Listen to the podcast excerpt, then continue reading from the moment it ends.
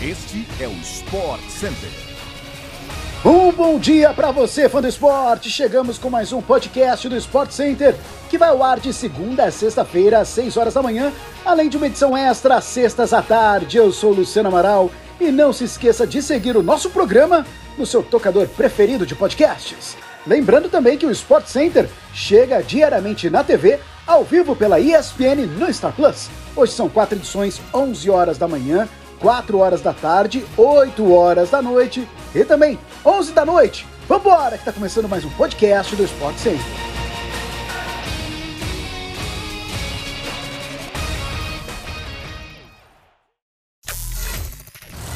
O comitê organizador da Copa do Mundo divulgou que cerca de 200 mil ingressos foram vendidos até agora na última etapa de comercialização iniciada no dia 27 de setembro. Agora, a parcial de bilhetes pedidos é de 2,7 milhões, de um total de 3,1 milhões disponíveis. O Brasil é o nono país da lista dos que mais requisitaram entradas. Segundo dados do comitê, foram 39.546 pedidos feitos do Brasil em balanço feito até o último dia 30 de setembro. A Argentina é a nação sul-americana com maior demanda, em sétimo, com 61.083 pedidos. O Catar lidera a lista seguido de Estados Unidos e Arábia Saudita. A atual fase de vendas vai até a final da Copa do Mundo e quem desejar uma entrada deve acessar o site oficial.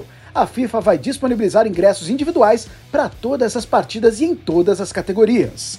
A entidade reitera que, embora seja provável que os bilhetes se esgotem rapidamente, é recomendável acessar o portal regularmente.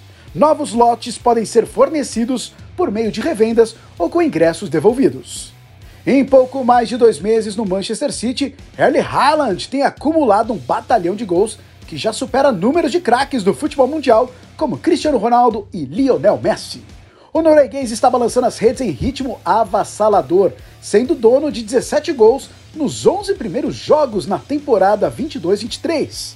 Os três mais recentes foram na goleada de 6 a 3 dos Citizens sobre o Manchester United. A atual versão dele está sendo considerada ainda melhor do que as de Borussia Dortmund e de RB Salzburg e já começa a entrar para a história. Na goleada do Manchester City sobre o Manchester United nesse domingo, Haaland se tornou o primeiro jogador a marcar um hat-trick em três jogos consecutivos dentro de casa na Premier League.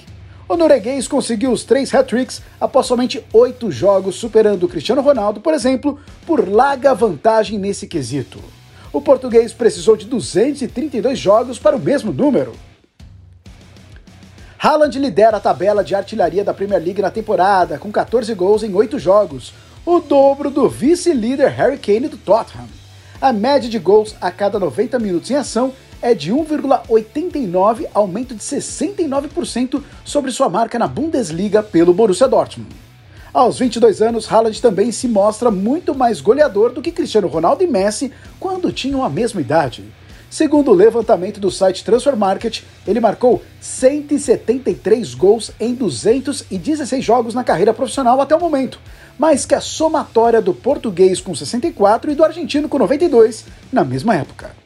Antes do duelo entre Inter de Milão e Barcelona na próxima terça-feira pela Liga dos Campeões, o técnico Xavi concedeu entrevista coletiva e uma das perguntas que o ex-jogador precisou responder foi sobre um possível retorno de Lionel Messi ao clube catalão. No entanto, o treinador reiterou que não era o momento de falar sobre o ex-companheiro. A imprensa espanhola especula com frequência o retorno de Messi para o Barcelona. No entanto, de acordo com uma rádio da Catalunha, o PSG deve apresentar um novo contrato para renovar com camisa 30. Segundo o veículo, diretores do clube francês querem contar com o atleta por mais dois anos e o salário pode chegar a 30 milhões de euros, ou cerca de 160 milhões de reais na atual cotação, líquidos por temporada. Xavi fez questão de dizer que o ex-camisa 10 do Barça deve se concentrar somente no PSG. Há poucas semanas foi noticiado que Messi havia exigido uma série de condições para renovar com o Barcelona após a temporada 2021. E mesmo após o clube e o jogador chegarem a um acordo para a renovação, o argentino teve de deixar o Barcelona em 21 porque o time não conseguiu cumprir exigências administrativas de La Liga como teto salarial. Os mascotes dos times são dos responsáveis para tornar a NBA mais divertida e atrair o público, principalmente durante os intervalos. E um estudo mostra que eles são bem pagos por isso. A Sports Business Journal levantou esses salários e descobriu que a média dos valores recebidos de cada time é de 60 mil dólares, cerca de 310 mil reais anuais. O mais bem pago é o Rock do Nuggets, que recebe cerca de 3,2 milhões de reais seguido pelo Harry do Hawks, que ganha 3 milhões, o mascote dos Bills, o Benny, completa a lista dos três que recebem mais, ganhando 2 milhões por ano.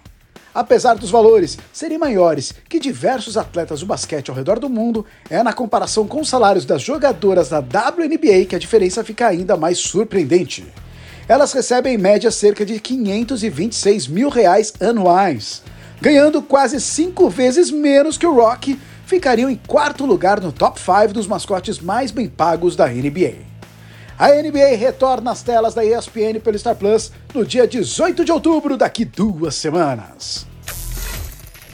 E assim chegamos ao fim de mais um podcast do Sport Center. Voltamos amanhã às 6 horas da manhã no seu agregador favorito de podcasts. E até a próxima, fã de esportes. A gente se vê.